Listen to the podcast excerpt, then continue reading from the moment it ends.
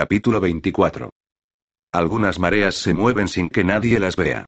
Los sacerdotes y sacerdotisas de los dos cultos de To y Fanderai llevaban mucho tiempo presidiendo no más de un puñado de partidarios en sus respectivos templos, y esos templos eran muy contados. Una fugaz expansión de los cultos se extendería entre los ejércitos malazanos al comienzo del reinado de la Seen, pero después pareció marchitarse motu propio. En retrospectiva, el frenesí podría interpretarse como algo solo marginalmente prematuro, un fenómeno que anticipó en menos de una década el despertar que haría destacar de nuevo esos antiguos cultos. Las primeras pruebas de ese despertar se dieron en los límites de las fronteras del imperio en realidad, ni siquiera cerca, tr. En la recién liberada ciudad de Capustan, donde la marea reveló su poder ante todos. Cultos de resurrección Corumbal traducido por Iblis de Darujistán. Las dos figuras enmascaradas, antiguas y encogidas, cojearon con lentitud hacia la entrada amplia y baja del templo del embozado. Coll, que se había estado ocupando de los caballos mot en el patio, permanecía en silencio entre las sombras del muro, observando a la figura que tenía más cerca, una mujer que levantaba un bastón y golpeaba con gesto enérgico la puerta. Todavía se oían los tambores lejanos que indicaban que la coronación del príncipe Arak se había alargado. Dado que la ceremonia se realizaba bajo la dirección del Consejo de Máscaras, a Coy le pareció muy curioso ver a esos dos miembros del Consejo allí, con la clara intención de hacer una visita privada y no oficial. También sentía cierta suspicacia, suponía que nadie se había enterado de la nueva ocupación del templo del embozado. Se sobresaltó al oír una voz baja a su lado. ¿Crees que saldrá algo bueno de todo esto? Otro sacerdote enmascarado se encontraba entre las sombras al lado del Dan, extrañamente borroso, con la capucha subida y las manos encuantadas plegadas sobre el bulto de un buen barrigón, aunque el resto del hombre parecía delgado como un palo. ¿De dónde has salido tú? Siseó Coll, el corazón se le había disparado en el pecho. Yo. Yo ya estaba aquí. Esta es mi sombra, idiota. Mira esa tea, donde estamos debería estar bañado de luz. Todos los nobles de Darujistán son tan estúpidos como tú. Coll hizo una mueca. De acuerdo, sacerdote de las sombras, has estado espiando. ¿Qué? ¿De qué secretos de Estado te has enterado viéndome almohazar a estos caballos? Solo que te odian, Daru. Cada vez que les ofrecías la espalda, estaban listos para morderte, únicamente que tú siempre parecías apartarte en el momento justo. Pues sí, porque sabía lo que pretendían. Cada vez. ¿Es orgullo lo que oigo? ¿Por ser más listo que dos caballos? Otro comentario como ese, sacerdote, y te tiro por ese muro. No te atreverías. Oh, está bien, te atreverías. No te acerques más. Seré prudente, lo prometo. Los dos se giraron al oír las puertas del templo que se abrían con un chirrido. Ah. Musitorra trono sombrío, ¿quién es ese? Mi amigo Murillo. No, idiota, el otro. ¿Te refieres al de las espadas? Ah, bueno, trabaja para el embozado. ¿Y Ratembozado lo sabe? ¿Me lo preguntas a mí? Bueno, ¿ha venido de visita? No. El muy idiota descerebrado. Coy lanzó un grudido. ¿Es esa una cualidad que comparten todos tus conocidos? De momento sí murmuró Ratrono sombrío. Esos dos dijo Coll, ¿qué clase de máscaras llevan bajo esas cogullas? ¿Te refieres a si los reconozco? Por supuesto que sí. El viejo es Ratok. La anciana es Ratfanderai. En el consejo los usamos de sujetalibros. En todos los años que llevo en el salón del vasallaje, no creo que los haya oído jamás decir ni una palabra. Y lo que es más divertido, son unos amantes que jamás se han tocado. ¿Y cómo funciona eso? Utiliza la imaginación, Daru. Eh, los están invitando a entrar. ¿Qué es lo que se cuece en ese caldero? ¿Caldero? ¿Qué caldero? Anda, calla. Coy sonrió. Bueno, yo me estoy divirtiendo mucho. Hora de entrar. Voy contigo. No, de eso nada. No me gustan los espías. Y con eso, el puño de Coy entró en contacto con la quijada del sacerdote y el hombre cayó como un peso muerto. Las sombras se fueron disolviendo poco a poco y reinó la luz parpadeante de las antorchas. Coy se frotó los nudillos y emprendió el camino del templo. Cerró la puerta tras él. Murillo, el guerrero y los invitados no aparecían por ningún sitio. Coy se dirigió al acceso de la cámara del sepulcro. Habían dejado una de las puertas un poco abierta. La empujó y entró. Murillo se hallaba sentado cerca de donde habían instalado un catre para la mive, la tumba permanecía vacía a pesar de las constantes instrucciones del guerrero no muerto para que colocaran a la anciana dentro. El sirviente del embozado que empuñaba las espadas permanecía delante de los dos consejeros enmascarados, con la tumba entre ellos. Nadie decía nada. Coy se acercó a Murillo. ¿Qué ha pasado? Susurró. Nada. Ni una palabra, a menos que estén parloteando en su cabeza, pero lo dudo. Así que... Están esperando, entonces. Eso parece. Que el abismo nos lleve, son peores que buitres. Coy estudió a su amigo durante un buen rato. Murillo dijo después, ¿sabías que estabas sentado en una esquina del altar del embozado?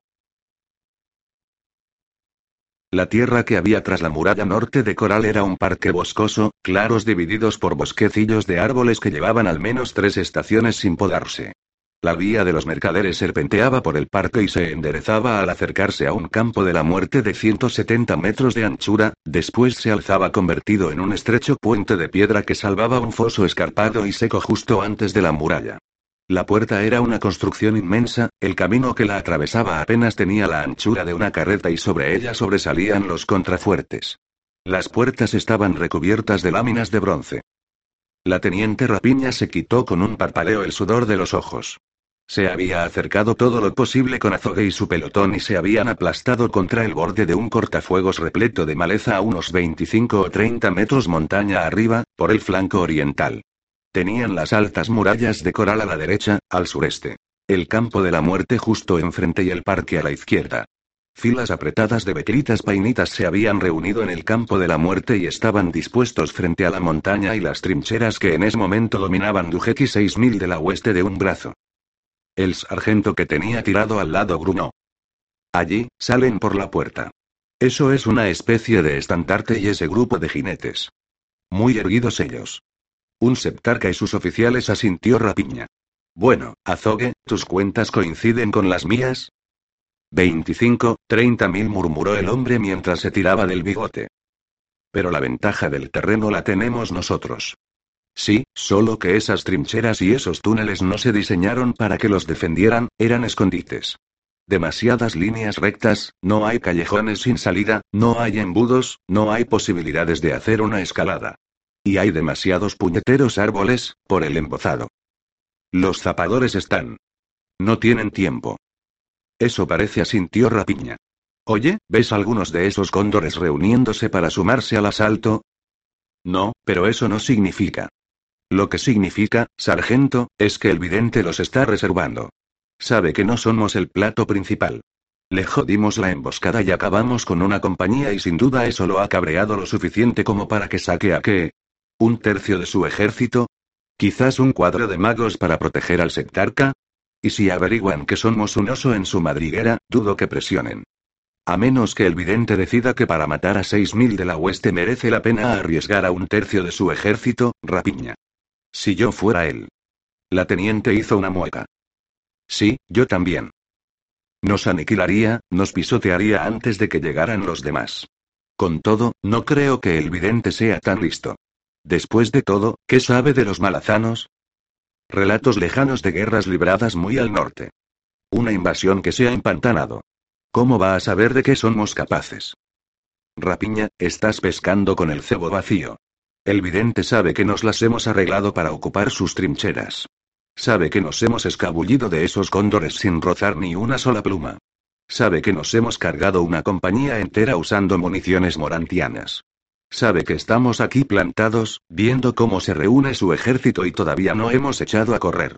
Sabe también que no contamos con ningún apoyo todavía no y quizá, solo quizá, nos hemos metido en el fangal antes de que se asentara la mierda. Rapiña no dijo nada durante un rato. Las legiones painitas se habían instalado y sus oficiales se habían dispersado para tomar posiciones a la cabeza de cada una. Resonaron los tambores. Se alzaron las picas. Y después, delante de cada una de las legiones dispuestas, comenzó a aparecer la hechicería. Oh. ¿Dónde está Mezcla? Aquí. Salpitando a decírselo a Dujek. Sí, teniente. Empieza la fiesta. Agachado en la primera trinchera de la ladera, Ben el rápido se levantó poco a poco. Eje, perla azul, deditos, patas, conmigo, si no os importa. Los cuatro magos se escabulleron hasta su lado y todos farfullando a la vez. Una docena de hechiceros. Todos recurren a la misma senda. Y está limpia y es de las feas. Están entrelazándose, ven. Trabajan juntos. Callaos todos. Vamos a morir todos. Maldita sea, Déditos, cierra el pico. Los miró furioso hasta que los cuatro hombres se calmaron, después examinó las lúgubres expresiones durante un momento y sonrió. ¿Doce esos cabrones, no? ¿Y a quién tenéis delante de vosotros? Ven el rápido. ¿Verdad? Ven a Daepon de. Bueno, si alguno de vosotros ya se ha cagado en los calzones, id a cambiaros y después os reunís con las compañías donde estáis destinados. Lo que consiga atravesarme a mí, tendréis que solucionarlo vosotros. Como podáis. Echó un vistazo y vio a Dujek, Paran y Mezcla, que se acercaban. Esta última parecía alterada y con la mirada un tanto alocada. De acuerdo, cuadro, os podéis ir. Los magos se escabulleron en todas direcciones. Dujek vestía la armadura completa, la primera vez que ven el rápido se la veía en años. El mago los saludó con un asentimiento. Ven el rápido dijo Paran, aquí mezcla nos ha traído malas. Lo sé, capitán. He dividido a mi cuadro para que no acaben con todos a la vez. Atraeré su atención, justo aquí, espera un momento, gruñó Dujek. Ese cuadro no tiene nada de cuadro, y lo que es peor, lo saben. En segundo lugar, tú no eres mago de combate. Si te perdemos al principio. El mago se encogió de hombros. Puño supremo, soy todo lo que tienes. Los mantendré ocupados un rato. Asignaré a los abrasapuentes a tu protección, dijo Paran. Nos hemos reabastecido de municiones. Como si les sobraran, interpuso Dujek. Media caja y la mayor parte material de corto alcance. Si el enemigo se aproxima lo suficiente como para que tengan que usarlo, estás demasiado cerca para que te alcance una flecha perdida, mago. Esto no me hace gracia, ni puñetera gracia. No creas, a mí tampoco respondió Ben el rápido. Esperó. Podía oír el rechinar de muelas del puño supremo. Capitán, gruñó Dujek. Sí, señor. Los malditos y los buscapiés están colocados. ¿Podemos tumbar esta maldita ladera? Seco dice que lo tienen todo minado, puño supremo. Podemos enterrar cada túnel y aplastar cada trinchera. Así que podríamos salir de aquí y dejar que los painitas retomaran. Un desastre humeante de nada. Podríamos, señor. Lo que significa que hemos atravesado medio continente y solo para retirarnos antes de nuestro primer combate. Una retirada temporal, señor señaló Paran. O podríamos darles una buena paliza. Quizás acabar con 10.000 betlitas, 10, 12 magos y un septarca. Con el posible constante ejército, incluyendo a Kiben el rápido.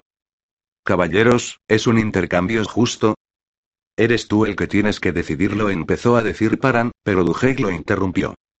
No, capitán. No lo es. Esta vez no. Ben el rápido se encontró con la mirada del puño supremo. Le hice una promesa a Asqua. El capitán y yo teníamos planes. Para mantener mi palabra, digo que no ahora mismo. Volamos las trincheras y salimos corriendo. Claro que, soy soldado. Y abraza puentes. Y la brutal verdad es que, tácticamente hablando, es un intercambio más que justo. Lo hacemos por Whiskey y Hack. Por el asedio inminente. Salvamos vidas. El mago miró a Paran y vio la misma certeza en los ojos del capitán. El mago se volvió de nuevo hacia Dujek. Puño supremo, es un intercambio justo.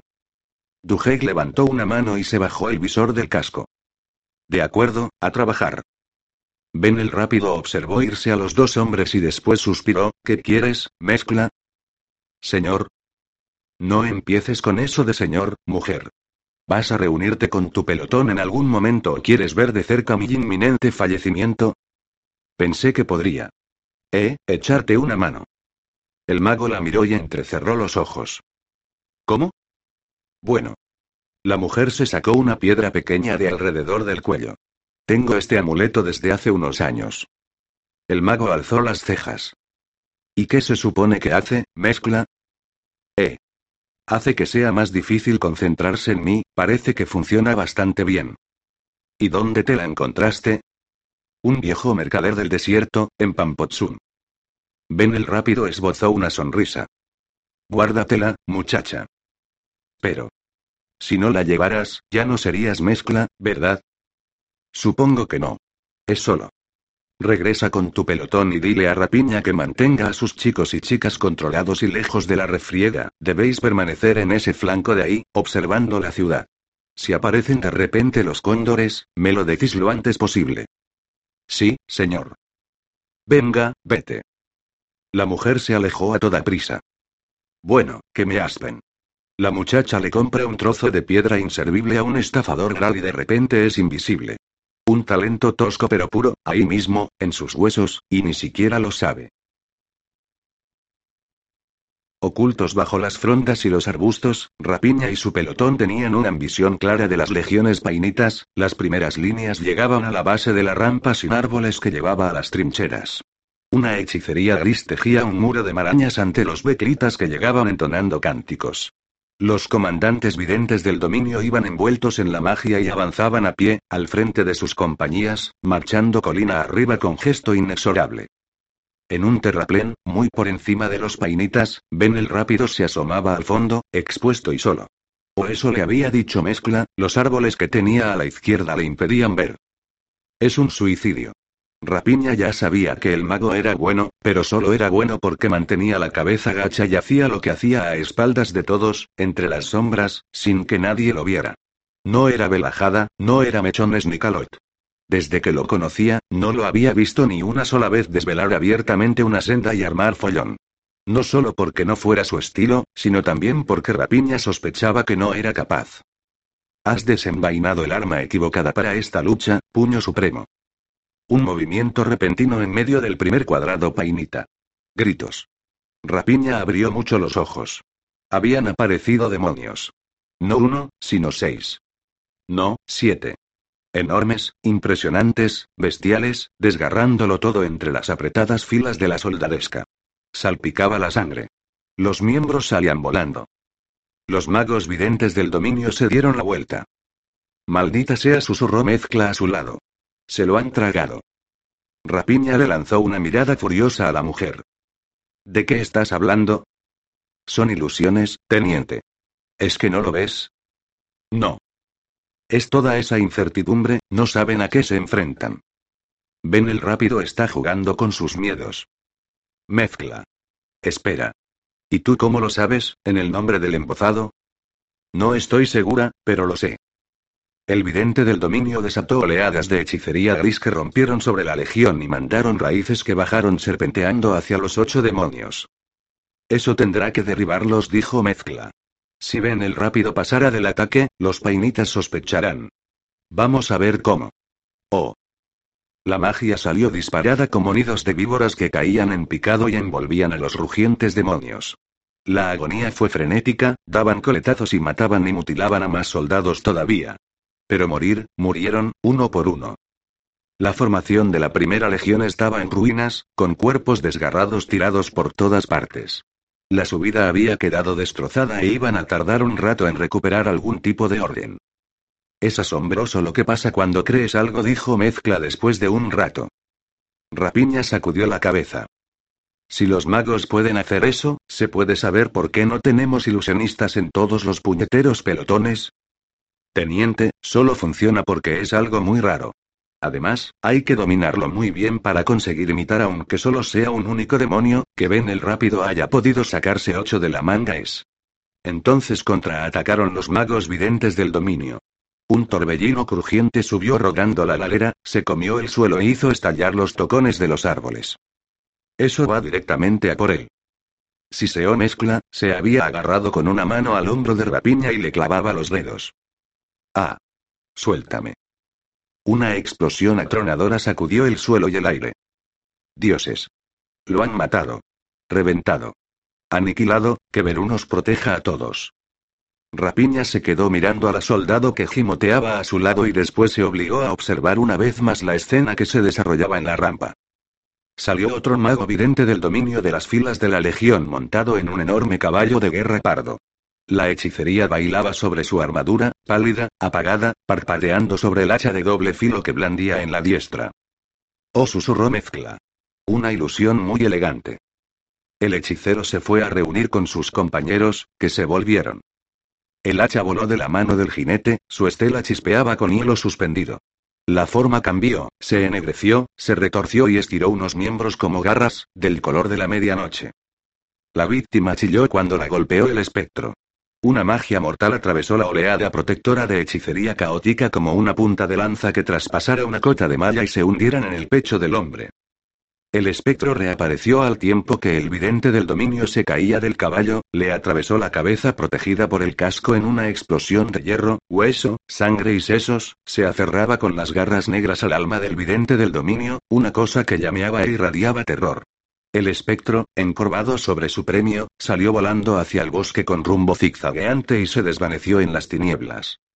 El jinete, después de arrojar la espantosa arma, había hundido los talones en los flancos de su caballo. La enorme bestia había girado, había clavado los cascos en el suelo y había derribado a un segundo vidente del dominio en un frenesí de coces que en apenas unos momentos lanzó por los aires terrones de barro empapados en sangre. La hechicería se precipitó hacia el jinete, que siguió avanzando con su caballo. Un desgarrón irregular surgió ante los dos, y caballo y jinete se desvanecieron en él. El desgarro se cerró un momento antes de que llegara la magia caótica. El torbellino de hechicería atronó el aire y abrió un cráter en la colina. Azogue le dio a Rapiña una palmada en el otro hombro. Mira. Ahí abajo. Las legiones de atrás. La teniente se giró y avistó soldados rompiendo la formación y extendiéndose para desaparecer en la ladera boscosa a ambos lados de la rampa. Maldita sea, alguien ha tenido una idea. No solo una idea, se van a tropezar directamente con nosotros. Paran vio a Ben el rápido reaparecer en el terraplén, salía tambaleándose de una senda con la armadura de cuero chamuscada y humeando. Momentos antes, el capitán había pensado que habían aniquilado a aquel hombre con una oleada crujiente de magia caótica, la cual había aporreado el risco de tierra amontonada que el mago había elegido para posicionarse. Unas lenguas grises de fuego seguían ardiendo en el suelo consumido que rodeaba a Ben el rápido. Capitán, Paran se volvió y descubrió a un marinero trepando por la cuesta de la trinchera hacia él. Señor, hemos recibido informes, hay legiones subiendo entre los árboles. ¿Lo sabe el puño supremo? Sí, señor. Te envía otra compañía para que resistas aquí. Muy bien, soldado. Vuelve con él y pídele que haga correr la voz entre las filas. Tengo un pelotón por ahí abajo y subirán corriendo por delante del enemigo, seguramente a toda velocidad. Sí, señor. Paran observó al hombre irse a toda prisa. Después examinó sus tropas medio enterradas. No era fácil reparar en ellos, las sombras jugaban como locas sobre sus posiciones y llenaban los pozos y las trincheras que los unían. El capitán giró la cabeza de repente hacia Ben el rápido. El mago estaba encorvado, casi invisible bajo un torbellino de sombras. Bajo el terraplén, el suelo se retorcía y revolvía. Las rocas y los peñascos intentaban atravesar el mantillo y salir a la superficie, se machacaban y crujían, el agua de la superficie chisporroteaba convertida en un vapor que envolvía la masa creciente de piedra. Dos sendas desveladas, no, deben de ser tres, esos peñascos están al rojo vivo. Unas sombras se deslizaron orilla abajo, entre los peñascos cada vez más numerosos que aparecían bajo ellos. Está construyendo un pedregal, un pedregal que el enemigo no notará, hasta que sea demasiado tarde. Entre los árboles, más abajo, Paran ya veía movimiento, hileras desordenadas de painitas que trepaban hacia ellos. No había filas de escudos ni tortugas, el precio que pagarían los beclitas, una vez que se acercaran para atacar, sería terrible. Maldita sea, por el abismo, ¿se puede saber dónde están Rapiña y el pelotón? En la rampa, la primera legión había recuperado la formación y continuaban subiendo con tenacidad y tres videntes del dominio a la cabeza. Varias telarañas de hechicería tejían mantos protectores a su alrededor. En rápida sucesión, tres oleadas de magia subieron rugiendo por la rampa. La primera trepó hacia Ben el rápido, incrementándose a medida que se acercaba. Las otras dos rodaron directamente hacia la trinchera principal, delante de la cual se encontraba el capitán Paran. Paran se dio la vuelta en redondo. Todo el mundo al suelo. Bramó, después se lanzó a tierra. Aunque sabía que no tenía mucho sentido. Ni el grito de advertencia ni que se tirara al suelo importaría demasiado al final. Se giró por el mantillo mojado y vio acercarse la oleada que llegaba rodando.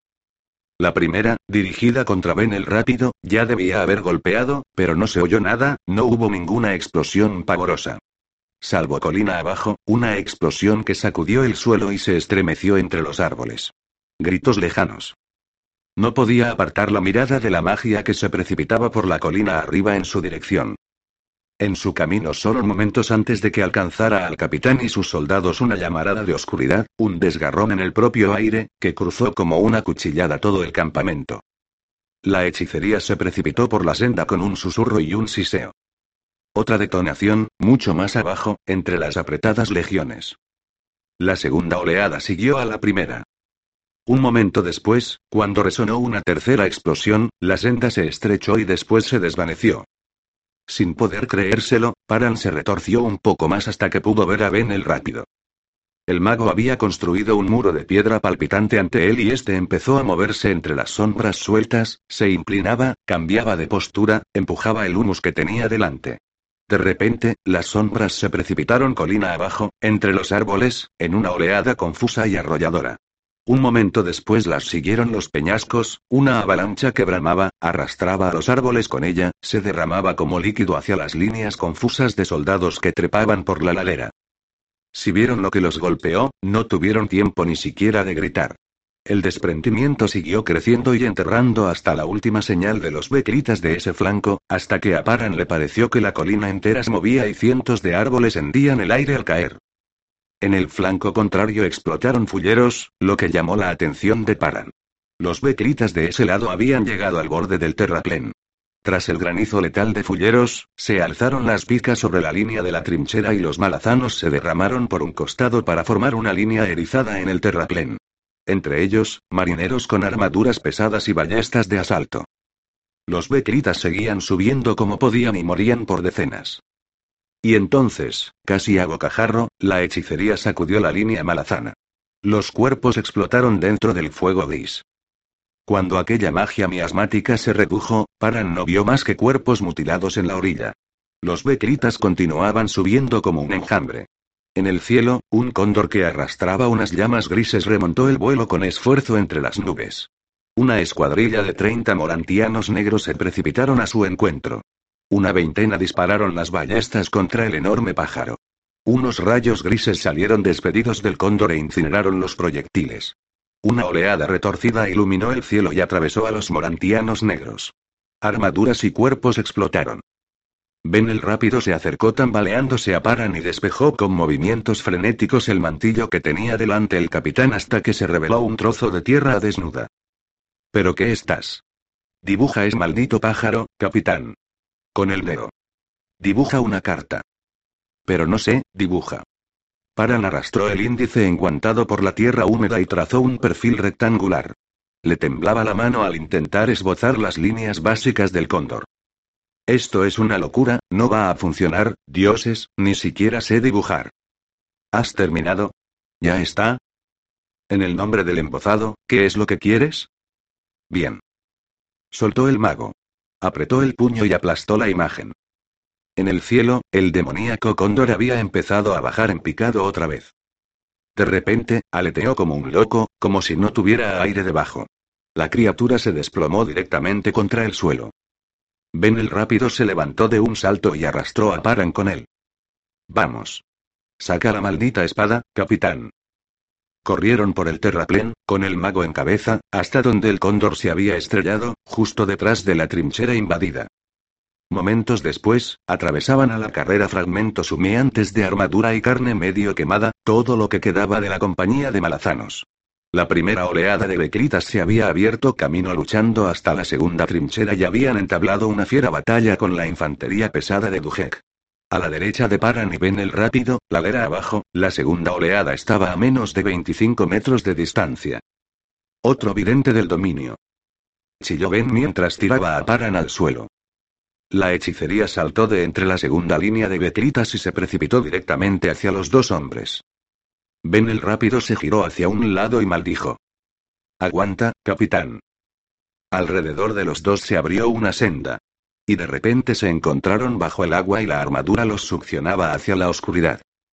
La luz gris pasó como un rayo salvaje justo por encima, una conmoción atronadora que descendió de forma visible hacia los dos hombres. El agua explotó por todos lados, unas raíces duras que estallaron contra las costillas de Paran. El capitán, entre toses y jadeos, se aferró al barro. Una mano le sujetó por una correa del arnés y empezó a arrastrarlo por el suelo empapado del bosque. ¿Dónde tienes la maldita espada? Paran se las arregló para apoyar las piernas y ponerse en pie como pudo. ¿Espada? Serás cabrón. Me estaba ahogando. Maldita sea. Maldijo el mago. Más te vale que ese pájaro siga atontado. Una mirada asesina reveló el lamentable estado de Ben el rápido. El tipo estaba sangrando por los oídos, la nariz y la boca. La armadura de cuero se le había partido por todas las costuras. Paran bajó la cabeza y comprobó que su propia armadura de bandas estaba casi igual de mutilada. Se limpió la boca y sacó el guantelete manchado de rojo. Todavía tengo el cuchillo de caza. Sácalo, creo que estamos cerca. Por delante, entre los árboles, las ramas rotas recubrían el suelo y se alzaban penachos de humo. Y entonces Parran lo vio, el apretón de advertencia de Ben el rápido en el brazo del capitán le indicó que el mago también había detectado la masa negra que había entre las sombras, a un lado, una masa que destellaba al moverse. El refulgir de un cuello gris y pálido, el brillo de un pico ganchudo. Zarcillos de hechicería bailando, incrementándose. Paran no lo dudó más, salió corriendo junto al mago y sacó el cuchillo de la vaina. La criatura era enorme, tenía el cuerpo del tamaño de un mederín hembra y el cuello se alzaba de unos hombros encorvados como una serpiente. Una cabeza negra y viscosa con unos ojos de pesadilla se giraron hacia él. Algo pasó junto a Paran como un tiro, un espectro con manos como garras que se estiraban hacia el cóndor. La criatura siseó y se encogió, después sacó la cabeza de repente. Destelló la hechicería. El espectro desapareció. Paran se apartó de la cabeza del cóndor con un giro repentino y le hundió la larga hoja del cuchillo en la espalda. Sintió que la hoja se desviaba de la columna y maldijo. Un chillido agudo, un destello de movimiento negro y Paran se encontró sumergido en un mar negro, oleaginoso y asfixiante de plumas. El pico ganchudo le procuró un dolor lacerante en la sien que lo desgarró hasta llevarse la oreja, el capitán sintió el horripilante pellizco y el chorro de sangre caliente que le bajaba por el cuello. La conciencia se fragmentó en una explosión de ira bestial que se iba alzando en su interior. A ocho metros de distancia, de rodillas demasiado magullado para hacer otra cosa, Ben el rápido se quedó mirando, sin poder creerlo, a las dos figuras que se agitaban enzarzadas en una batalla. Paran era casi invisible dentro de un mastín retorcido de sombras entrelazadas. No es un soletaken, no cambia de kid. Son dos criaturas hombre y bestia. Ligadas. De algún modo. Y el poder que hay detrás, es una sombra. Cural de Murlan. Las inmensas mandíbulas del mastín y sus caninos de un dedo de largo se clavaron en el cóndor y fueron abriendo un camino a mordiscos por los hombros de la criatura hasta el cuello. El demonio, a su vez, desgarraba una y otra vez a la bestia, cuyos flancos se hacían trizas y chorreaban sangre demasiado real. La tierra temblaba bajo las dos bestias. Un ala salió disparada y se estrelló contra un árbol. Hueso y madera se partieron como si fueran uno solo. El cóndor chilló. La base rota del árbol a la altura de la rodilla sobresalió de repente y luego se derrumbó, atrapó el ala que se agitaba y seguidamente atravesó el miembro al caer hacia atrás, apartándose de los dos contendientes y estrellándose entre una tormenta de ramas y corteza.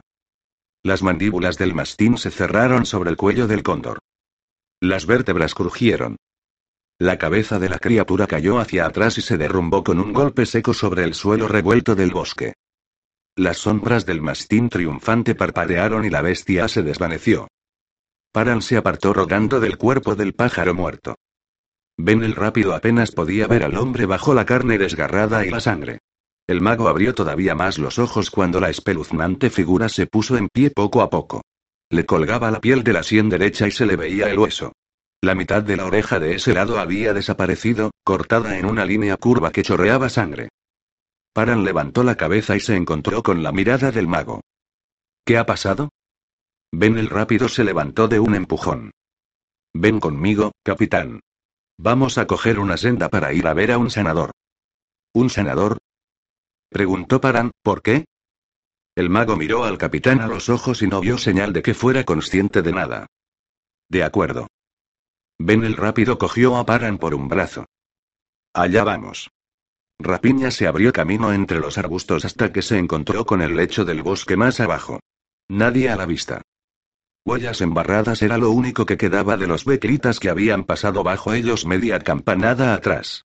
Podía oír combates ladera arriba, a lo largo del terraplén y quizá más allá. Las explosiones de hechicería que habían golpeado a las legiones de la base de la rampa no habían continuado, un buen motivo para preocuparse. La avalancha les había dado un susto mayúsculo, pero su rumbo los había esquivado por un centenar de metros o más. Como si Ben el rápido hubiera sabido dónde estábamos. ¿Quién sabe cómo? Y lo que es más increíble, ese maldito mago también se las arregló para controlar el descenso de un tercio de la ladera de la montaña. Quizás si hubieran aparecido una docena de magos supremos para echarle una mano, podría creérmelo. O un dios. Con ese escalofriante pensamiento empezó a bajarse del árbol. Poco antes habían visto cóndores en el cielo y al menos uno había atacado las defensas malazanas.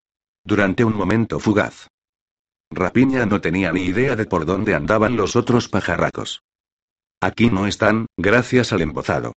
Se dejó caer el último par de metros y aterrizó en el suelo entre tintineos y el estrépito de la armadura. ¡Qué sutil! Rapiña giró en redondo. Maldita seas, mezcla. Chis. Eh, señor. ¿Sabes dónde están los otros? Más o menos. ¿Quieres que los recoja? Sería útil.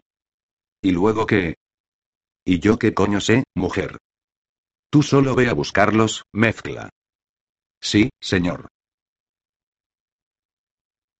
Paran se despertó con un hedor a vómito que percibió como propio por el sabor ácido que tenía en la boca. Gimió y rodó de lado. Estaba oscuro. Unas voces apagadas conversaban no muy lejos. Presintió, aunque no pudo verlo bien, que había otros echados en la trinchera en la que se encontraba él. Otras. Pajas. Se acercó alguien, una figura ancha y fornida. Paran se llevó la mano a la sien e hizo una mueca cuando tocó con los dedos tripa anudada. Trazó con vacilación la longitud de la herida hasta una masa de vendas húmedas que le cubrían la oreja. Capitán. ¿Eres tú, mazo? Sí, señor. Acabamos de volver. Rapiña. El pelotón sigue en pie, señor. Tuvimos un par de refriegas en la subida, pero nada que nos frenara mucho. ¿Por qué está tan oscuro? Nada de antorchas, señor. Ni faroles. Órdenes de Dujek, nos estamos reagrupando. Reagrupándonos. No, ya preguntarás eso después. ¿Sigue respirando Ben el rápido? Lo último que recuerdo es que nos estábamos acercando a un cóndor derribado. Sí, aunque por lo que he oído, fuiste tú el que desplumaste al ganso, capitán. El mago te trajo aquí y los físicos te cosieron. Más o menos. Te alegrará oír que la mayor parte es superficial. Yo he venido a ponerte la cara bonita otra vez. Paran se incorporó poco a poco. A mi alrededor hay soldados de sobra que necesitan tu toque sanador bastante más que yo, mazo. Cierto, señor, es solo que Duhei dijo. Mis cicatrices se quedan conmigo, sanador. Mira a ver qué puedes hacer con esos heridos. Bueno, ¿dónde puedo encontrar al puño supremo y a Ben el rápido? En el cuartel general, capitán. Esa cámara grande. La conozco. Paran se levantó y se quedó quieto un momento hasta que se le pasó el mareo y las náuseas. Y ahora una pregunta más importante. ¿Dónde estoy?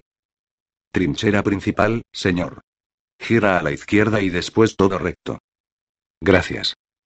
El capitán se fue abriendo paso poco a poco entre las filas de marineros heridos. Vio que la lucha había sido complicada, pero no tan complicada como podía haber resultado. La guardia de Unta de Dujek dominaba la entrada del túnel. A juzgar por su equipo, todavía no habían sacado la espada. Su oficial dio paso al capitán sin decirle una sola palabra. 25 metros después, Paran llegó a la cámara. El puño supremo Dujek, Ben el Rápido y la teniente Rapiña estaban sentados a la mesa de los mapas con un pequeño farol colgado del techo de vigas de madera. Los tres se volvieron en sus sillas cuando entró el capitán. Dujek lo miró con el ceño fruncido. ¿No te encontró mazo? Sí, puño supremo. Estoy bien. Te va a quedar un costurón, muchacho. Paran se encogió de hombros. Bueno, ¿qué ha pasado? ¿A los Bekritas no les gusta luchar por la noche? Se han retirado, respondió Dujek. Y antes de que lo preguntes, no, no fue porque fuéramos demasiado duros, podrían haber seguido presionando y si lo hubieran hecho, a estas alturas estaríamos cruzando a paso ligero los bosques, los pocos que quedáramos con vida, claro. Además, solo uno de esos cóndores vino a por nosotros. Llevamos un rato aquí sentados, capitán, intentando descubrir por qué nos hemos ido casi de rositas. ¿Alguna posible respuesta a eso, señor? Solo una. Creemos que Whiskey y Hacky Broad se están aproximando a toda prisa. El vidente no quiere tener sus fuerzas empantanadas con nosotros cuando lleguen. Y tampoco quiere arriesgar a ninguno más de sus malditos cóndores. Uno fue más que suficiente, murmuró Ben el rápido. El agotamiento del mago había dejado al hombre con aspecto de viejo, casi doblado sobre la mesa, con los dos brazos apoyados y los ojos llorosos y ribeteados de rojo clavados en la superficie marcada del mueble. Aturdido por la visión, Paran apartó la mirada y se centró en el puño supremo. Mazo dijo que nos estábamos reagrupando, señor. Dado que la teniente Rapiña está aquí, supongo que tienes algo en mente para los abrasapuentes. Así es. Solo te estábamos esperando a ti, capitán. Paran asintió y no dijo nada. Esas trincheras son indefendibles, gruñó Dujek. Aquí arriba estamos demasiado expuestos. Dos o tres más de esos cóndores y terminan con nosotros. Y con los morantianos negros. Y no quiero arriesgarme a mandar más mensajeros morantianos a Whiskey Hack, los pájaros del vidente derribaron a los últimos en la montaña antes de que pudieran cubrir siquiera una décima parte de una legua. Nos encontramos muy cerca de Coral y al parecer están dispuestos a volar de noche. Y Ben el rápido tampoco está en condiciones de ponerse en contacto con Whiskey Hack por medio de la magia. Así que no vamos a esperar. Vamos a entrar en coral. Del cielo nocturno directamente a esas condenadas calles. Comprendido, puño supremo. ¿Y los abrasapuentes son los primeros en entrar, señor? Los primeros en entrar. Asintió Dujet poco a poco. Y los últimos en salir. Debéis atacar sin rodeos esa fortaleza. Abrir un agujero en la pared del complejo. Los morantianos negros os acercarán todo lo que puedan. Señor, dijo Paran, si Brody, Whiskey y Hack no se hallan tan cerca como crees. Dujek se encogió de hombros. Como ya he dicho, capitán, este no es el mejor sitio para quedarse a esperar. Vamos a entrar todos, mi primera oleada irá media campanada después de la vuestra. Terminaremos por meternos en un nido de víboras. Será mejor entonces que la teniente y yo preparemos a los pelotones. Sí, Tendrás a Ben el rápido contigo, los magos su cuadro han regresado con sus respectivos pelotones. Seto y el resto de los de los zapadores tienen seis malditos entre todos, diez buscapiés y veinte fulleros. Tenéis que abrir una brecha en ese muro y después regresar con nosotros. No vayáis a por el vidente vosotros solos, ¿comprendido? Comprendido, puño supremo. De acuerdo, los tres, en marcha. Todavía quedaban casi dos campanadas para el amanecer y las brumas flotaban grises y bajas por los parques del norte de Coral, tendiendo zarcillos hacia la llanura que quedaba más allá.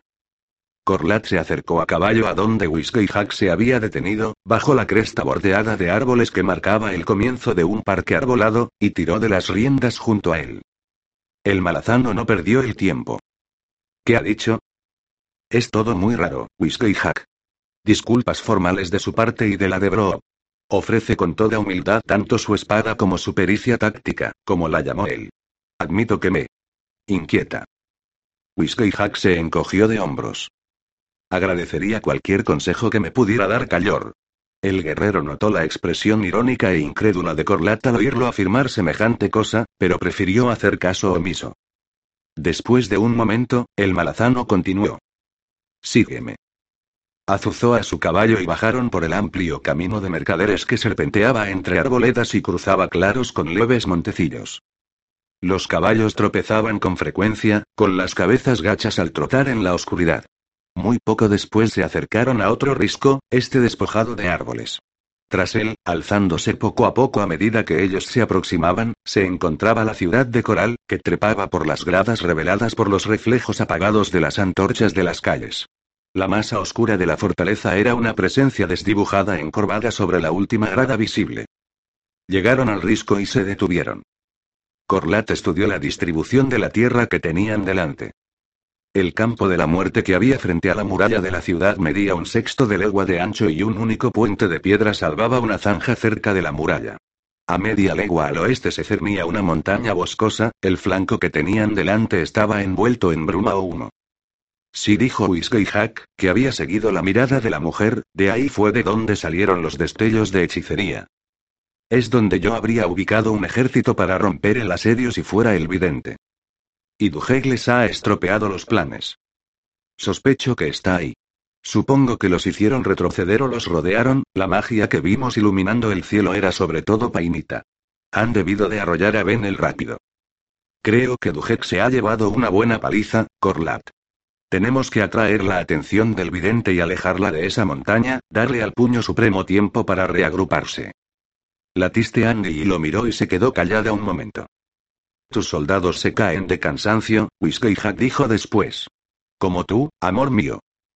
No obstante, haré que cubran este risco en cuanto amanezca, el clan Ilgres a la izquierda, Tauri sus caras blancas a la derecha. La miró. Admito que pensar en la otra. Forma que puedes adoptar todavía me, eh, alarma.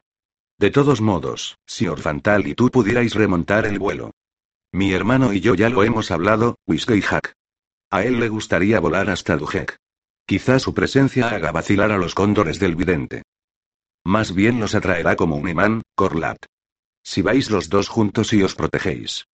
No es tan fácil hacernos retroceder, ni siquiera solos. No, Dujeg lo necesita más. Yo adoptaré mi forma Soletaken y protegeré tus fuerzas. Orfantal se dirigirá a la montaña. Al menos podrá determinar la posición del puño supremo y su ejército. Corla vio que los músculos de la mandíbula masculina se tensaban bajo la barba.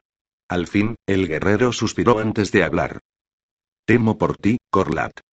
Estarás sola sobre nosotros. Con los que quedan de los míos entre tus soldados, magos todos, amor mío. No estaré tan sola como te imaginas. Whiskey Hall recogió las riendas. ¿Has captado algo, lo que sea, de tu señor? Latiste Andy negó con la cabeza. ¿Te inquieta? No, no hace falta que contestes. Cierto, parece que hay pocas cosas que pueda ocultarte. Será mejor que volvamos, continuó Whiskey Hack. Los dos dieron la vuelta con sus monturas.